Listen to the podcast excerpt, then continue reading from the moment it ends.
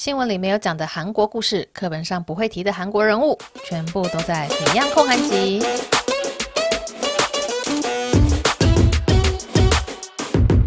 安妞大家，欢迎回到《Fion 焢韩集》这个 podcast 的第二十七集。这一集的主题呢，要来继续讲我之前的一个小小创业，就是韩国短期住宿的待定。上次第一集出来之后，就有很多人在下面留言说：“哇，上百万哦，怎么可以赚那么多？哇，原来这个这么好赚！”我想说：“哎哎哎哎，他是呃，就是可能我没有讲得很清楚，就是我不是说一个月或是说一年就赚到一百万以上，而是长久累积下来，这个服务长久的做了几年下来，有超过一百万台币。”我真的不知道是一百万是两百还是三百四百五百六百七百九百，应该不是到九百九十九万那种了，反正就是有上百万就对了。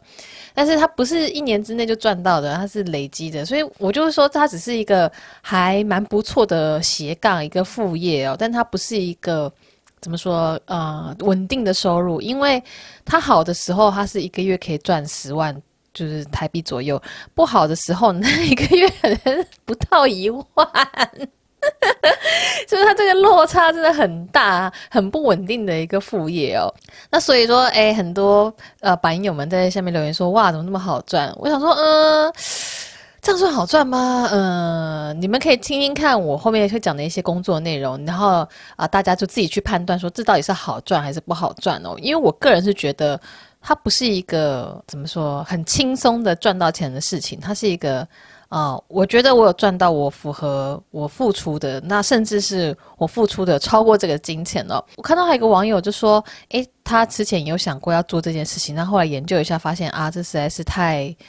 呃，后续的服务太长。我我想说，嗯，没错，我真的完全可以理解，因为真的是，你看我已经很久没有做这个考试院代订了，但是直到几个月前，都还会有人来回我。呃，来问我说：“哎一样我要退房了，那我怎么样怎么样做？”就是他其实是我两年前的一个学生，就是一起看 One Room 的一个学生哦。那后来他又在继续找别的 One Room 住，然后我那时候也就是也有陪他去看了。但第二次的时候，我就是就是免费陪他去看，我觉得就是。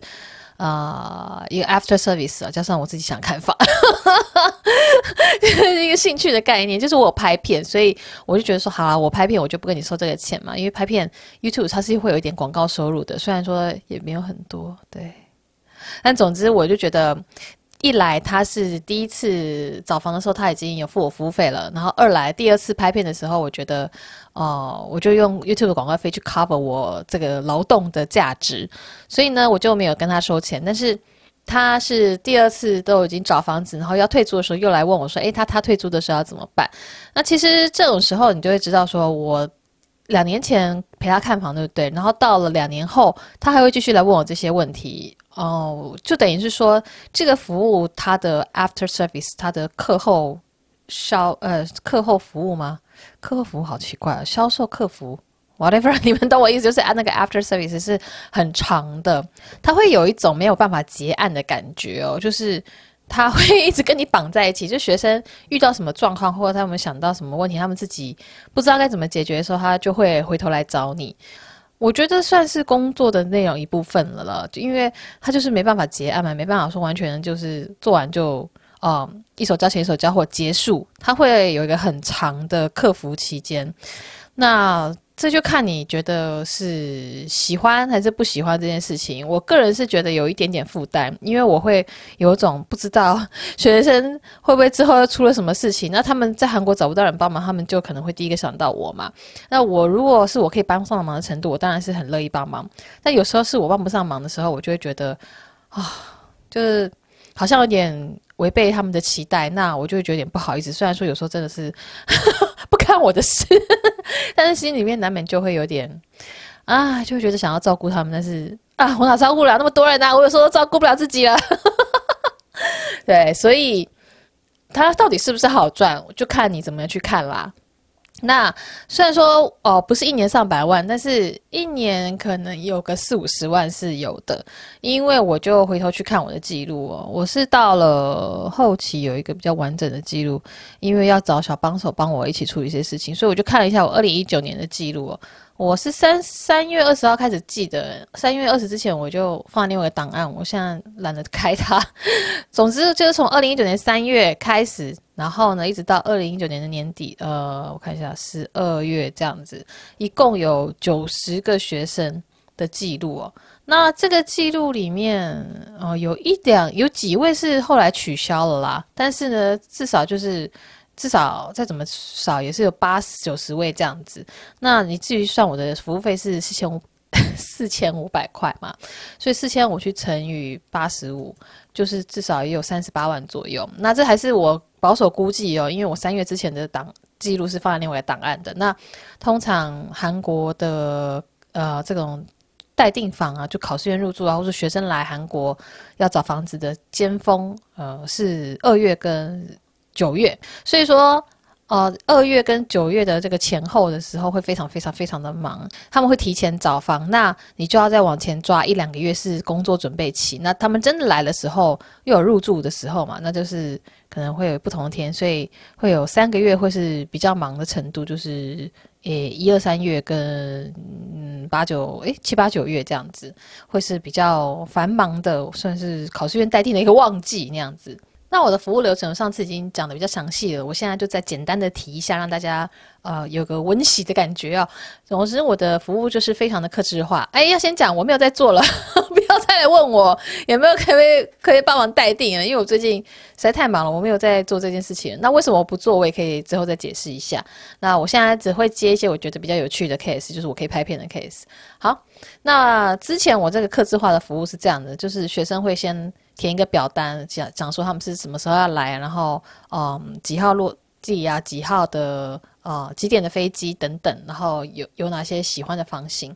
那我看了以后呢，会再追问一些比较细节的问题，然后再把一些我觉得他会喜欢的房型丢给他看，然后他觉得 OK，我就再去问房东说，哎有没有房间可不可以订啊？觉得 OK 了，那啊、我会就会请房呃学生就是汇定金，然后我再转给房东。完成这个汇款之后呢，我会再说，哎，那到时候你要来的时候，我们啊也要有一些什么样的准备啊，然后在哪里碰面呐、就我有一个啊 F I Q 的格式，所以简单来说呢，就是学生从找房子的需求，然后到我介绍觉得适合他的，然后到真的订房，然后到他落地，然后去。那个考试院附近的地铁站接他，然后协助办入住，就是一个还蛮长的一个服务过程哦。那因为我做考试院待定也好几年了，所以我可以观察到它的趋势的变化。这个我觉得是所有你在做生意的时候一定会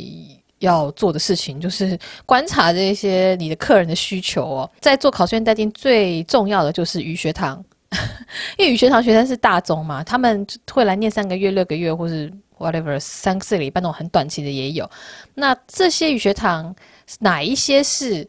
嗯学生们会想要去的？就是学生们最多选择的是哪一个语学堂就很重要嘛。就是当台湾学生大部分都去某一个语学堂的时候，那自然那个语学堂附近的考试院需求，它的住宿需求也会最多嘛。那你就要去找那附近的考试院，然后提供给这些学生。那这个东西我也是后来就反正我就自己做做做做做才觉得啊，原来是这样子，因为。我就是收 email，然后 email 大家就会说，哎，请问我想要去梨花什么什么？那梨花附近的考试院，那当某一个语学堂的这个需求越来越多的时候，学生就一直寄信给我嘛，那我自然就会感受到说啊，原来就是很多人想要去这个语学堂，那我就要找那附近的这个考试院。所以我我其实是很被动式的，就是有学生来问我，我才开始帮忙去找，然后找了之后才发现，哎，越来越多人，越来越多人，然后啊，我就可以跟房东有比较深入的。呃，交流也不能说交流，就是我常定，他就认识我了。他认识我之后，诶，他也知道说，诶，我我这个介绍过去的学生都蛮好的。就是我我老实说，能够付这个待定费的，代表他是愿意用钱来处理问题的人，就是愿意用钱来换取服务，然后他可以知道说他获得的服务价值的人，就是他可以嗯了解这件事情，所以他的素质通常。也是有一定的水准的，我遇到的学生都还素质蛮高的，就会形成一个好的循环，就他们房东就会觉得说，哎，FION 介绍过去的学生都是，呃，还蛮好的，就会呃，会不会那个迟交房租啊，或者说会好好把公用环境的维持的干干净净的，他们就是会有一种这样好的印象，然后自然后面如果我要再介绍学生的话，他们就会优先让我有一些选择权，就会对我比较好，然后也会对我的学生会比较好，所以这是一个正向的循环啦。那那时候的趋势，应该说到现在也都是。语学堂里面虽然说有这么多种不同的语学堂哦，但是最多的就是西江，然后梨花、严氏、市立大啊、首尔市立大，然后成均馆，就这几个学校。那少数分少部分也有像是宏大啊，或者说庆熙啊，或者是首尔大啊等等，那些我都有也有遇过，就是念这些学校与学堂的学生，但是数量上是比较少的。那最多的就还是我刚刚讲的那几个西江、梨花、延世、市立大、成军馆这样子。啊，西江呢，是因为很多人都喜欢他比较活泼的教学方式。我自己也是念西江的，所以我也是很喜欢西江的这种教学的风格。就老师会一直逼你去做口语的练习，所以西江学生都还比较敢讲。就是同样的啊程度，就是一级，那你会发现，哎，西江学生就会很敢开口，很敢用一些很破烂的汉文。在跟韩国人聊天就很敢讲啦，因为反正在学校的时候，老师就是让大家讲，大家就会啊、比较自信。但是啊、西江的文法教学进度会比较慢，因为这这是这很固定的嘛。同样两百小时，如果啊、你花很多时间在口语的训练上的话，你自然就会压缩到啊、整理这些文法教学的时间。我觉得这是很自然的。然后呢，梨花就是据说是就只听说写比较平衡的这个教学风格。我自己在梨花是有念三个礼拜，但是老实说三个礼拜感受不出什么来。我也是蛮喜欢的啦。啊，我当时也是听了这种网络上很多人分享说，哎，西江真的比较呃口语比较厉害，所以我才去念西江。那自己念下来觉得是没错，但是我也不可能一个人去念所有学校。然后啊、所有的学校呢遇到的不同老师都会有不同的风格。就是西江也有很烂的老师，但是西江也有很好的老师。那梨花也有很好的老师，我很烂的老师。就是每个学校你会遇到的老师会又会不一样。但是这种所以说真的是很很运气啦。那总而来说呢，我在西藏遇到的老师都蛮还蛮好的，是是有几个很烂了，但是我我说算了算了，反正后来也没再遇到他，就还好。延世呃也有很多人学，延世就是在新村，然后又加上他是有名的学校，延世有点像是台湾的，就是那种。诶，那是台台台青椒那种感觉吗？就是也是 top 的学校哦。那延世的风格会比较呃偏重文法一点，那他们比较多时间是在呃老师的教学，那对于口语的互动好像比较少。诶，为什么突然变成语学堂的分析啊？好好，然后接下来是私立大，私立大啊、应该说学费当时私立大是最便宜的，首尔市立大在回基站后门那边哦。然后呢，西江是很贵的，西江我记得我那时候才。一百四十几万哦，但是呢，我在录这集卡 podcast 之前，我去查一下，哇，他现在已经到一百七十九万呢，就是他一两百个小时十周的这个学费已经是一百七十九万韩币哦，一百七十九万韩币是多少？一七九除以现在汇率，大概台币四万五，嗯，那四万五去除以两百个小时是一个小时两百二十五，其实我又觉得还好，你一个小时算下是两百二十五块的话，好像，嗯，跟。就会会跟家比较较便宜吧，嗯，但是它是大堂的，就是多人一起上课啦，又不一样啊、总之，语学堂的学费呢，西江是蛮贵的，一百七十九万。然后我看了一下市立大的，哦市立大还是很便宜耶。我我我不知道是不是我有看错啊？我看网页上写是一百三十万诶，那没有什么账诶，还是以前更便宜啊？嗯、我有点忘记了。所以说，你看那个西江的学费跟市立大学费就差了。四十九万韩币，哦，四十九万韩币就是台币一万多块，诶，是不是很多人就会觉得说啊，为了这个省这个学费，因为很多人都是可能是靠自己赚钱去，呃，赚这个学费啊，不是说靠花花爸妈的钱那样子，那他们就会精打细算，那市立大就成了很多人来念韩文的时候的一个首选了。所以说，呃，我西江这边就是新村这一带有很多要找房子的人，因为西江梨花跟延世他们其实就在新村嘛，只是新村的不同的角落。我就会看他们的这个学校来建议他们应该要找哪个地方会比较好。新村的类似三四号出口啊，或者一二号出口啊，或者是说七八号出口、五六号出口都是不一样的。西江的话就会建议他们做五六七号出口这边，然后梨花跟岩寺的话就会建议住呃三四号出口，或是甚至离大站的那一带，因为延世大学的语学堂其实离 离地铁站超远，它是延世的后门，所以他从那个地铁站走到。呃，延世大学语学堂那边啊，其实要个二十几分钟吧，就是它是它不是一个近的距离哦，所以大家来问的时候，我就会分析一下这一这一个点，然后跟他们讲说住哪里比较好。所以新春呃是最多考试院聚集，也是我最常待定的一个区域哦。那后来因为学费的关系，市立大就是异军突起。他就有非常多人就选择住市立大，我甚至看了一下哦，我二零一九年的八月二十七号当天有八个学生入住，然后那八个人都是势力大的，所以那天我那天我真的崩溃了。然后呢，我就把他们整理成不同的群组，就是很多人都是搭同一班飞机一起来的，就差不多时间来。然后我就说好，那我们就一起早上九点在。哪里碰面？在地铁站附近碰面，然后我们一起入住，就三个学生一起办入住。那就是那时候你就要先事先联络嘛，然后然后把我们拉群组啊，干嘛干嘛，然后顺便可以让他们互相认识，我觉得也蛮好的。然后那天你当然也有找小帮手帮我一起，因为他们会在不同的地方入住。哦，真的是那时候真的要崩溃，一天有八个学生呢，我的妈！然后呢，后来成均馆的语学堂有打折，好像几乎是买一送一的概念了。所以就是非常的便宜，那那个时候有非常多人就来念成均馆，然后来问我成均馆的考试院，所以我那时候也是开发了很多成均馆的考试院，然后因为实在是懒得写一篇文章介绍，我就还做那个。那个 Google 的表单去，如果有人来问我成均馆，我就立刻丢那表单给他，我就不需要再另外多做介绍，我就丢表单给他，然后说你想要哪一间自己选，因为成均馆的选择就那些嘛。那这样的话就会讲到说，诶，要怎么样寻找这些考试院啊？就是等于是开拓货源的意思。当这个学生他说，诶，我想要找某某地方的考试院的时候，那我要怎么样去寻找这一带的考试院，然后介绍给他？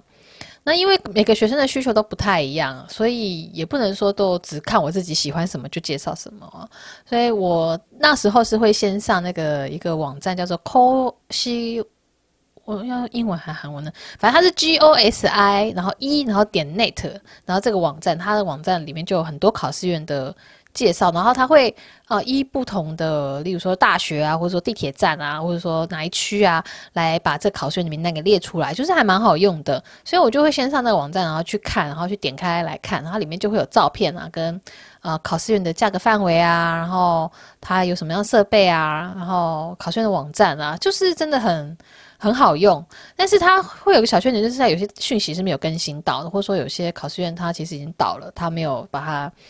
做的做最详细的更新，但是因为考试院实在太多了，我我能够理解他没有那么更新的这个原因哦。那总之我就会上那个网站先去看，然后呢看觉得 OK 的，然后再打电话去问房东，我可不可以先看一下房间，然后呢去看确定一下这个环境是 OK 的，我才会开始介绍给学生那样子。那除了这个网站之外呢，也有一些 App，就是如果你是自己想要来找房子的话，大家现在可能比较不常用电脑，都是用手机看的话，也可以用。我刚刚讲那个 Koshi One 的的这个网站，他们也有 App，他们就叫做 Koshi One Net，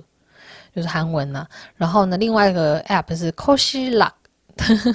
它是那个用了一个谐音呢，就头西拉的谐音。那总之，这个两个网站都还可以看到蛮多考试院的。我那时候就是会用网站啊，用 App，然后有时候一些新的考试院它还没有登录到这些平台上面呢。但是就是去 Never，就是 N A V E R 韩国人用的一个呃入口网站，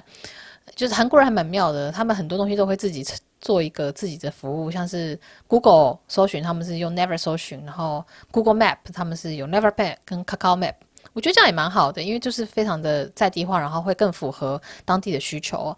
嗯，又扯远了。总之呢，就是上 Never 去搜寻那个地方，例如说我成军馆，你就搜寻成军馆，然后搜寻 Cosi One，就直接关键字下去，就会出现一些新的考试院，但是还不一定会在那些我刚刚讲的那两个平台上找到的。那这个如果是懂韩文的人的话，你就可以去直接去这样搜寻，然后去联络那考试院的的房东，然后去看房间。那这个是我开拓货源的方式啦。那有时候呢，是真的就是啊、很土法炼钢的，直接用 Kakao Map 或是 Never Map 他们的街景，就是你在网站上打开，然后按街景服务。Google Map 也有这样的功能啦，就是你可以等于是在网络上，然后看着那条街整身景象长怎样子哦，然后就直接在这个地图上面呢看街景，然后去搜寻有没有考试院出现在那边。就是直接看招牌那样子，然后看到招牌，然后看到上面有电话，再去 Google 它，搜寻 Never 搜寻它，然后真的都找不到，真的有，我真的找不到状况，因为有些考试院就是非常的没有在做宣传。对，就像我前阵子不是拍了一个考试院装修的影片吗？然后那考试院它是 Coco Coco Living Tail 还是 Coco Caution whatever，反正就是叫 Coco 的，然后他们家族都是做考试院的。然后呢，他有一个亲戚呢，就也是在做考试院，然后是不一样的形式，就是比较是那种呃床在高处的啊，然后也有自己的洗衣机，有自己的卫浴，是比较高档的。然后那个考试院叫做 Amigo，那个考试院其实我在我刚做这个服务的时候，就一直很好奇它里面长怎么样子。然后呢，我怎么找都找不到它的官网，它没有官网，然后它也只有在一个。比较小的考试院平台上有出现他的那个照片跟资讯哦，然后我以前也是带学生想要看的时候，就是也是每次打电话过去就说哦，没有空房，然后就很难看到，是只有几看过几次而已，才两三次而已。然后是有一次真的很幸运的，有一个有两个女生吧，她们好像是同学还是表姐妹。然后她们就想要找双人房，然后刚好那间就是有双人房，然后我就有帮他们订到，然后才真的是第一次有成交易成功那样子。不然的话，之前都是只有看过，或是说网络上看照片，就是没有真的交易过他们的单人房成功。然后我就觉得说，哦，为什么他们都没有想要宣传？然后资讯很难找。然后后来是这一次我去拍这考试院装修的时候，这个 Coco 的这个房东呢，他。Amigo 的房东他们是亲戚，然后呢，他就有带我去看 Amigo，然后我就问了一下，他们才知道说啊，他们以前都是靠那学生一个拉一个，就是我要退房了，我觉得诶，我的房间不错，问我朋友说，诶，你有没有想要住？然后他们就说好好好，然后就介绍过来，所以他们不需要宣传，就已经靠口碑行销嘛，靠原本的房客互相介绍，就已经是满房的状态了。然后想说，哦，原来如此。然后他们这次是因为疫情的关系，有很多外国人退房了，然后才真的开始想说啊，我们要来做宣传，然后才有空房，然后才可以让我这样子大拍特拍。不然的话，他以前根本是不需要宣传，就是很很很很很夯那样子。为什么讲到这边？哦，然后呢，啊，大家有看那影片的话，就是 Coco 这个装修的影片的话。嗯，我其实有一些片段没有剪出来，因为我觉得就是公开讲不太好。但 Podcast 的话，嗯，就你知道，就是听 Podcast 大家都自己人，就是那个那个房东啊、我在 YouTube 上面是想说他是二房东，他的确是二房东没错，就是那个建筑物它有五层楼，一楼是店面，二三四楼考试院，然后五楼好像是就是他自己住的样子，我不太确定。就是我有看他从那边出来，所以这是我自己的揣测了，我也没有问他。然后二三四楼是他自己的嘛？那等于是他二三四楼是全部的拆掉，重新装潢哦。那那个装潢的费用应该也不少吧？然后呢，我就很好奇，因为我就很好奇大的商业商业模式嘛，我就很好奇说，那你这样这个租这二三四楼也不便宜吧？你怎么？我其实很想问说，你这个装潢费用多少？然后加盟加盟金多少？因为它是加盟一个考试院的系统，然后。你这个租金是多少？我很想问这个很细的成本，但是就是虽然说还蛮常交易的，但是好像还没有就是熟到说可以问 问这些东西问出口，就是脸不红气不喘那样子。然后我就只有大约问他说：“那你这个这个这个这个房租多多多多多多多少钱？” 自己都结巴起来。然后他就说：“哦，其实这是我爸的房子。”我说：“哦，OK OK OK。”他应该还是有付房租啦，就是还付给他爸，但是呢，当然是比较便宜嘛，对不对？然后就哦，原原来原来是含着金汤匙出生啊！然后呢，我才知道说，原来他们家就他爸在新村那一带有几栋房子，而且他的房子不是我们想象中说，哎，那公寓什么什么没有啊，他是就是就是 commercial，就韩文叫 commercial 建筑物的那个拥有者，所以他不是店面啊，店面算什么啊？是不是一个店面就是一层楼而已？No，他爸爸是直接拥有一整栋建筑物。而且不光是一栋啊，也有好几栋，但是数字多少就不讲了。对，所以就想说啊，OK OK OK，但是你的外表上真的看不出来哦，因为他们家这样应该算蛮有钱的吧？哎，新村呢？新村呢？你想想看，新村算是什么呢？心中可以想成公馆好了，因为也是学区，然后也很商业加学区，蛮热闹。就是公在公馆，在公馆你有三栋楼，有，是不是蛮有钱的？对，但是他很低调啦，然后他也不想上镜头，然后你从外表也看不出来他家的那个家境呢，因为你知道我以前很常去那间考试院，我只觉得他就是一个，就是一个，打扮的非常普通的一个姐姐，然后就是会穿拖鞋在新村趴趴走那种，所以说吼，在新村穿着拖鞋趴趴走的人，哦，不要小看他们。我好像要离题，对，反正就是有很多考试院，就是开拓货源这件事情呢、很多考试院其实他呃，我虽然说讲了这些方式，但是他有可能他完全不需要宣传，所以他完全也不需要上到网页上，然后上架到这些这些 App 上面呢、所以这种东西就真的跟不动产。就是中中介他们要开发案子一样，你就去扫街，你就是要在这个街上走来走去，然后看到那个觉得还 OK 的考试院，然后就去问，然后就怎么样怎么样。因为新村到现在都还有几间考试院，我很好奇，但是网络上找不到讯息。但是因为我后来没有在做这个了，所以我就没有特别去挖掘，特别去找啦。因为有些考试院他们是专门接日本人的，对。他们就不需要就是特别的去宣传，他们有日本的中介在帮他们带学生进来，那这就讲到了开拓市场这件事情了。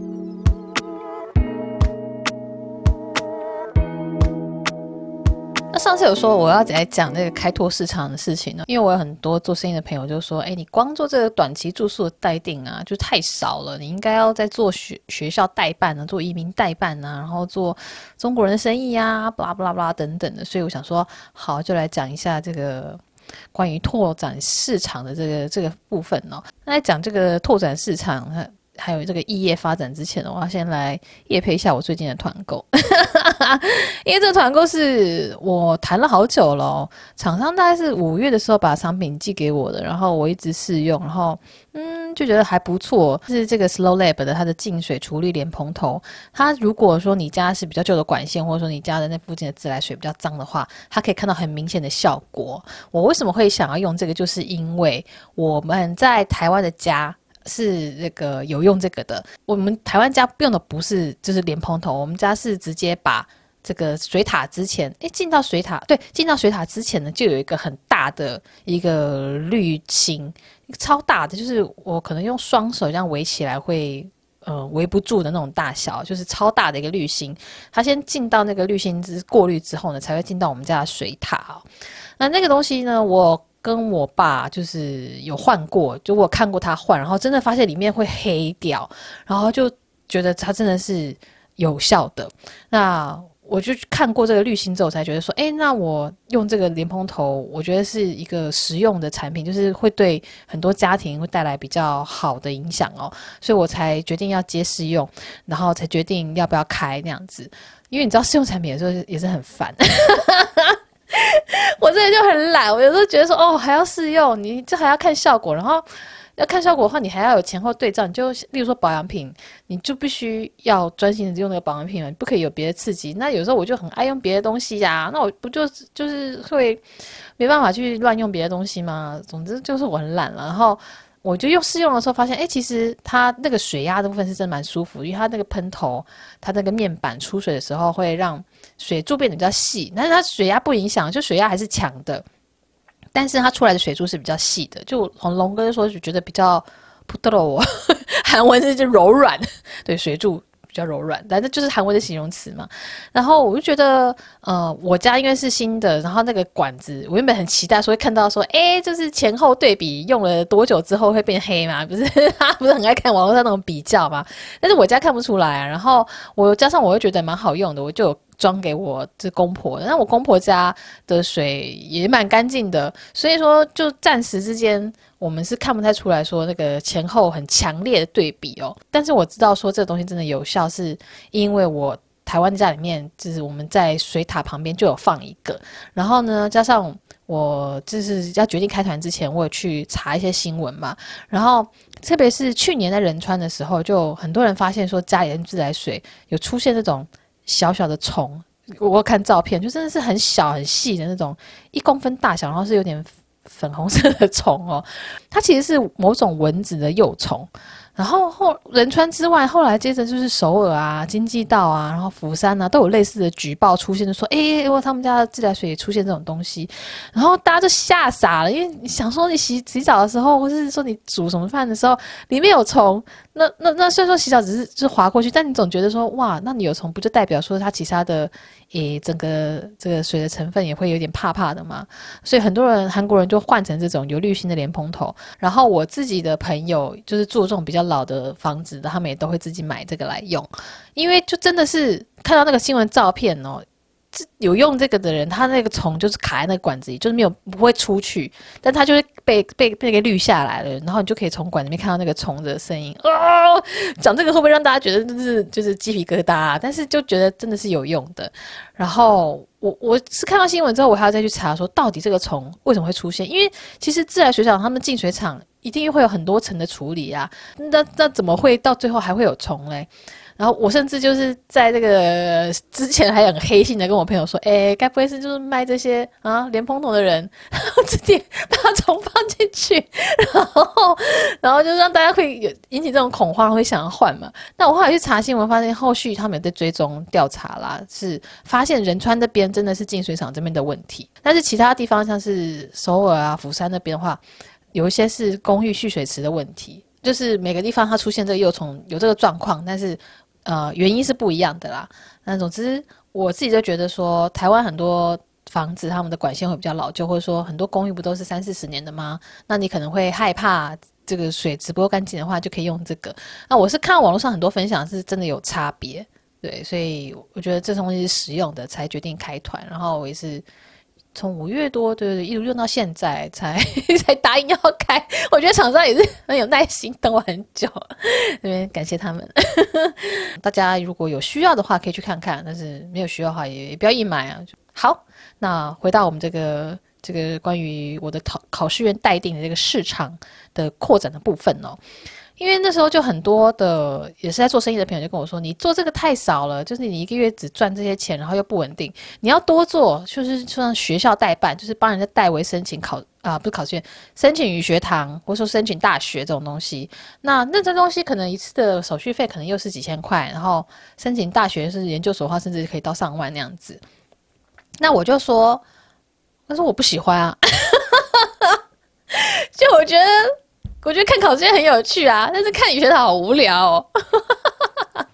而且我觉得就是语学堂申请是非常非常非常简单的事情。就我那之前我自己来念韩国学校的时候，就是我在还在越南要来申请语学堂的时候，我也是自己办的啊。我觉得很简单啊，就是它虽然有点琐碎，但它是简单的，就是它有一个很。一个一个 SOP 那样子，所以我觉得就是这个这个没有必要找人家代办吧。就是我自己觉得没有必要的找人家代办的时候，我还去做这个服务，那不是很很很那个吗？就是就不是我的取向啊。然后呢，再多一点的，例如说大学代办、研究所入学代办，啊、呃。这个部分我可以理解，因为像很多，因为据我所知，像是要去美国念 MBA 的话，找这个代办，他们知道学校需要什么，然后的确会提高你的录取率。但是我对于学校就是没有兴趣嘛，我就是没有兴趣研究这些学校啊，所以我就没有想要做这个。那还有人是说什么可以做移民代办，但是移民这件事情又更复杂了，就它会牵扯到金额更大，然后我觉得责任也更重，然后他需要的专业知识也会更多。那我就觉得我没有这方面的专业，当然要去进修也是可以嘛，但是就啊，那就不是我的兴趣没。就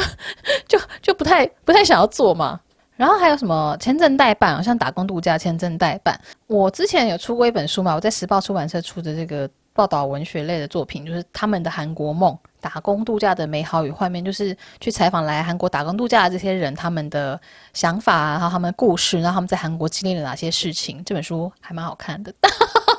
突然之间又宣传自己的书起来，嗯，这这种我真的写的很认真了。然后，嗯，我就有分享，就是在这边打工度假的不同人的故事。然后我也有去采访。就是在做打工度假代办签证的这个业者哦，对，就是你知道报道文学就是这样子啊，你要采访各个方面的人嘛，啊、我甚至连那个驻台北韩国代表处都有去采访了，然后我在采访到这个代办的业者的时候，那个时候我那个时候我在做考试院代办嘛，好像有，但是我没有，我不是抱着一个。刺探敌情的心态而去的，我是抱着要写书的心态而去的，然后我就询问他们的一些创业的想法，或者说为什么开始做这服务。但那个人他其实是做日本的打工度假代办的，韩国这边只是因为他刚好呃后来认识一个韩国女生，然后呃也会中文的，然后有想要再做这方面的业务，然后他们就把他聘进来，然后就让他去做这个业务。但后来那个女生好像就好像离职吧，还是怎么样子，所以他们就也想说算了，就不再做，然后。那个做日本代办的那个人呢，他接受我采访的时候，他就有说，他觉得 会选择去日本跟会选择去韩国的这些族群是不太一样的。然后去日本的人数绝对是压倒性的比韩国多嘛。然后去韩国的，我是这边是直接的说他的说法，他就说 很多都是诶。小屁孩，对我我我没有要说全部来韩国打工度假都是小屁孩，毕竟我自己也曾经是申请打工度假签证来韩国的人哦。但是呢，这就是他的想法，就是他在面对日本的族群，去日本的台湾人族群跟想要去韩国的台湾人族群的时候，他所做得出来的比较，然后他自己的想法，他就觉得就是韩国这一块比较难做。就是想要去韩国的台湾人的这个市场是比较复杂、比较难度比较高的，然后，诶，他觉得也比去日本的这个族群更、更、更难处理吧？我不知道怎么讲比较好，但你们希望你们知道我的意思，就是他他的这是他的讲法啦，那不是因为他讲了这个我才。没有想要这样做，而是我本来就对这个没兴趣，然后加上又听了他讲这个，就觉得说啊，原来有这样的差别的。也有人说就可以做中国人的生意嘛，我相信应该有中国人在做这件事情吧。但是中国学生好像比较习惯是直接订 one room，就是要那个保证金几百万韩币的那种套房哦，好像订考试院的会比较少。然后我曾经很特别的意外的接过一个中国男生订考试院的。他是念西江还延世，我忘记，反正他就在新村。然后他本来是在加拿大，他就想要来韩国念语学堂，然后就 email 了我，然后哦就请我帮忙代订。然后后来我问他怎么会知道我有这个服务的，因为我我很少中国客人嘛，我最多就是呃香港、澳门，然后马来西亚跟新加坡有没有我忘记了，但香港、澳门也蛮多的，但是。中国客人，但是他是好像是唯一一位哦，我就很好奇说，诶，你怎么知道我有这个服务？然后他就说，就是有一次他这个语学堂未来的同学不知道怎么的，就有写信给他，我不知道他们怎么互相得到 email，可能中间老师也不小心把他们 email 记错吧。然后就发现说，诶，这个女生是未来可能会跟他念同一个语学堂的女生，那女生是找我呃帮忙代订的样子。然后呢，那他就。知道这个女生的 email 之后，他就有问她说：“诶，你去韩国，你要怎么决决定这个住宿啊？你是怎么样处理的？”然后那女生就介绍说：“诶，有 Fion 这个在帮忙做代订的人，你可以去问问他。”然后呢，这个人才跑来联络我。然后他是在加拿大呃念书的一个中国男生，然后他家里蛮有钱的。他那时候一来就问我说：“哎、我这个 LV 的链子断掉了，我要去哪里修？”我想说：“LV，那那你就去去 LV 问啊。”他就说：“没有啊，他这个在中国随便路边一个小摊贩，一个那种修什么鞋子之类的的那种摊贩就可以帮忙修了。为什么还要去店里面问？”我想说：“哦，我不知道，我我没有买过 LV 的首饰，你知道吗？从一般人不是买包包嘛，我连包包都不买了，我怎么会买首饰呢？”哎，突然变得儿化音。然后呢，他就是家里还蛮有钱的，然后全身都是名牌嘛，然后 他做的考试也够小，我觉得 反差感很大。但他好像也就无所谓，这是一个家里有钱但是不会特别挑剔的一个中国男生。然后他后来还有在跟我联络，就是他想要。玩玩游戏，然后他想要玩韩国的伺服器，但是韩国伺服器是需要你有韩国的身份证嘛？然后他是来念三个月的短期语学堂学生的样子，然后他好像就那时候还没有申请到外国人登录证，所以他就没办法进那个伺服器。然后我那个时候也才知道说啊，原来这个伺服器是需要本人认证的，就是实名认证的，因为他他就来问我嘛，然后我才我才我才调查一下，才发现这件事情。对，然后那是我唯一一个中国学生客人。那在讲说为什么我不做中国市场之前呢，我必须要先讲说，哎，其实这个市场的规模大小会决定了你能够做的事情哦。因为其实日本人也有人在专门做这种服务，就是专门帮待订房子，不管是下宿 one room，又或是说考试院，那甚至他们连接机都可以一起包含进去。所以说他会在机场等你，然后把你接到你待定的住所，然后呢，就全从头到尾就照顾，把你的事，就是一落地之后的事情全部都照顾好。他们有这样的一套服务哦。那这样的话就是会有衍生的费用嘛？例如说，我就看到一个，就是是一个韩国韩日夫妻组合做的不动产，他们就专门做日本这块生意。然后疫情之前，他们有那种接机服务，从金浦接到就是新村离大弘大这一带的话，会是五六千块日币。然后如果是从仁川的话，会是一万到一万两千块日币，那还会包括说，哎，他们帮忙代订的手续费啊，就整个包含起来，其实就是也是台币几千甚至上万块那样子。但是日本人都是很愿意这样付这个钱的样子，因为我在语学堂的时候遇到好多日本的同学，他们都是找这种中介服务帮他们处理好所有的事情的。那对于韩国的这些房东，就是房子的提供人 （supplier） 供应商来说呢，日本人也是属于比较好的客人，就他们比较喜欢日本客人，他们觉得日本客人的消费力比较高，然后呢，就是维持干净度也不错，所以说日本人客人一直是这个算是这个中介市场里面的大宗的消费者哦。那讲到日本人，我就忍不住想到我在越南的工作。那，我在越南的之前的公司呢是做都市开发的，所以我们公司底下会有很多。不同的呃房子，又或者说卖场，我不知道怎么讲，反正就是很多店面啦，跟一些公寓啦之类的，然后还有那种酒店式公寓的 （service apartment）。那当初老板在做 service apartment 的这种时候呢，他就是面向的想要是日本的客人，就跟这些韩国人他们想的一样啊，就是消费力比较高，然后呢水准也蛮好的，就可以维持这个房子维持还不错，就是整个就是一个蛮好的客户。但是没想到那个地方后来。最多的客人其实是韩国人，对，所以我的同事就有觉得说啊，韩国人跟日本人他们的客户的这个需求不太一样啊。就有一个，是有个同事就跟我说，日本客人呢是在签约之前非常的龟毛，会问一大堆，然后呢，他那个合约也会看得很细，非常的龟毛。但是，一旦他入住之后，他就不太会有什么问题，他就不太会来烦你。对，但是韩国人呢，就是。入住之前也都是还好还好了，就没有像日本人那么龟毛。但是入住之后呢，他可能会有继续其他的问题，他都会来烦你，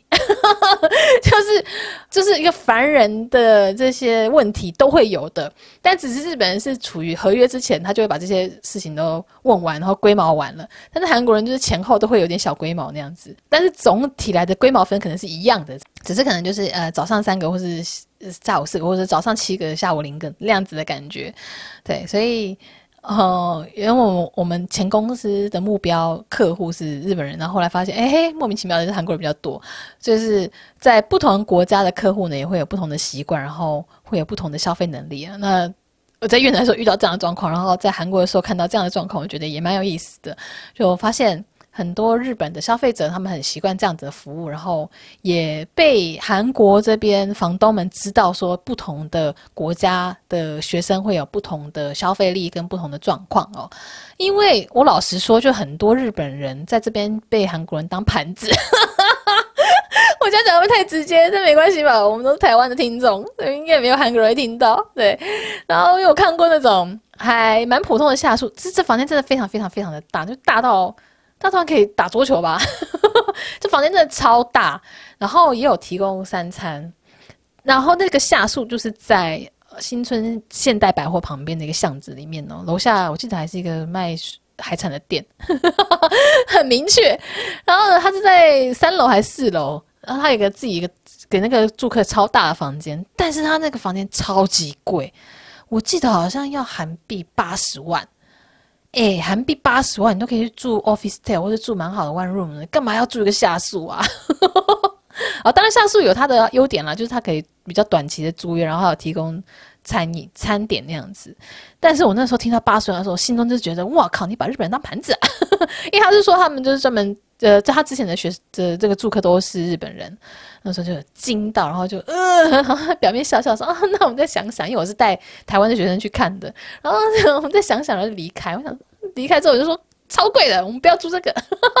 就立刻跟我的那个那个学生说不要住这间啊，有个鬼的。对，但是就有发现说，哎，日本人他们在这边就形成了一个怎么讲消费圈吧，就是。日本人学生来韩国念书也是非常多，然后他们也会需要这样的服务，然后有服务的提供者，他整个的市场的规模就会比较大，然后他的消费力也比较高，所以能够养得起提供这样服务的人，因为那个提供这个服务的这个不动产，它是一个专门。就做做这些服务的不动产，然后还会有学校的介绍啊，然后会有说外国人登录证啊，然后地铁啊，然后一些很细节的一些情报，他都有把它列在它的网站上。但是你知道要创作这些内容，然后要去开发这些提供下宿啊、提供住宿的房东都是工作。那他们能够做到这么多细节的处理，我觉得就是因为他的市场养得起这样子的服务。那台湾的市场就是台湾这些学生市场。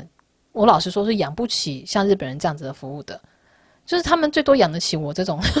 斜杠创业，然后或者说兼差做的，然后一个月可能赚个几万块，或者说一年可能赚个四五十万，就觉得还 OK。但是他们养不起，要靠这个专门求生。呃，怎么讲？他们但是呢，这样子的市场，就是台湾人来韩国念书的这个市场呢，是养不起一个专门为台湾人服务的不动产的。所以说，如果要做像我这样考试院待定的东西，然后呢，你要专职做的话，老实说就回不下去了。我就是真的就是会做不下去，除非你再去做，嗯、比如说学校代办啊，或者说 one room 啊，就是，呃，真的是正规的不动产，然后还有这种移民代办啊，就是扩拓展不同的项目，然后才能够养得起一间，嗯、呃，仲介。但是这个中介会变得很复杂，因为他会做很多事情嘛，所以。这样子的服务不一定能够长久的维持下去，因为它变得很复杂，它组织可能也会变得很庞大，因为它会需要一些更复杂的服务来养它。那这个就是做生意了，你有时候做生意要做大做小，你越做越大，你可能会雇佣更多人，那你责任更多，那你就要开发更多新的项目，它就是一个一直不停不得不往上的。所以说，最近也有很多人是提倡说，艺人公司，就是我不想要做大规模的。我就做一人公司，我就小小的把自己事情做好，我就赚我分内的钱。那我也不去奢望说我可以赚更多更多的钱，因为一旦你想要赚那么样子的多的钱，你就相对你要投资更多进去，然后你要雇佣的人更多。那你雇佣的人更多，你是不是要扯到就是员工劳健保啊，或者说报税啊，或者说你要找会计师啊，你要有法律顾问啊等等的，那都是成本嘛。那你为了 cover 这些成本，你又必须再开拓更多的业务。就是一个停不下来的一个滚雪球的状态，所以我那个时候是没有想要做异业发展的原因之一，就是我我我只想要把这个我的服务范围限缩在我待定考试院跟下属就好了。嗯，再往上做的话，我没有兴趣，然后这个也会更累，然后赚的钱也不一定会更多啊，那何必呢？哇，我发现就是这次又录太长了，有一个多小时嘞，所以啊，就先这样子。突然的要就是只是卡断那样子，因为我是分，因为我那个档案有点问题，所以我分了两个时段录，然后我没发现，我没我我我我我我现在一回头来发现，我这样子录下来应该超过一个多小时，这样大家听起来也很负担吧。所以关于就是做中国市场的这个我自己的想法，因为这也会牵涉到。我自己在做内容的时候，也有一些中国厂商来问我有没有想要做中国市场，那我自己的反应是怎么样子？那以及后面可能还有关于台湾学生喜欢的房间是怎样子的，然后我的竞争者啊，还有我后来找小帮，我要怎么样去呃培养我的小帮，还有一些就是关于情报的怎么保护你自己手上握有的机密的这些事情，这些又要拖到下一集再讲，所以这次真的是。会是一个很长的那个系列，可能会录好几集。那大家有兴趣的话，就麻烦再留言给我，然后或者说你们有什么想问的，我也可以一起讲那样子。那我们就下一集再见啦，今天就到这边喽，拜拜。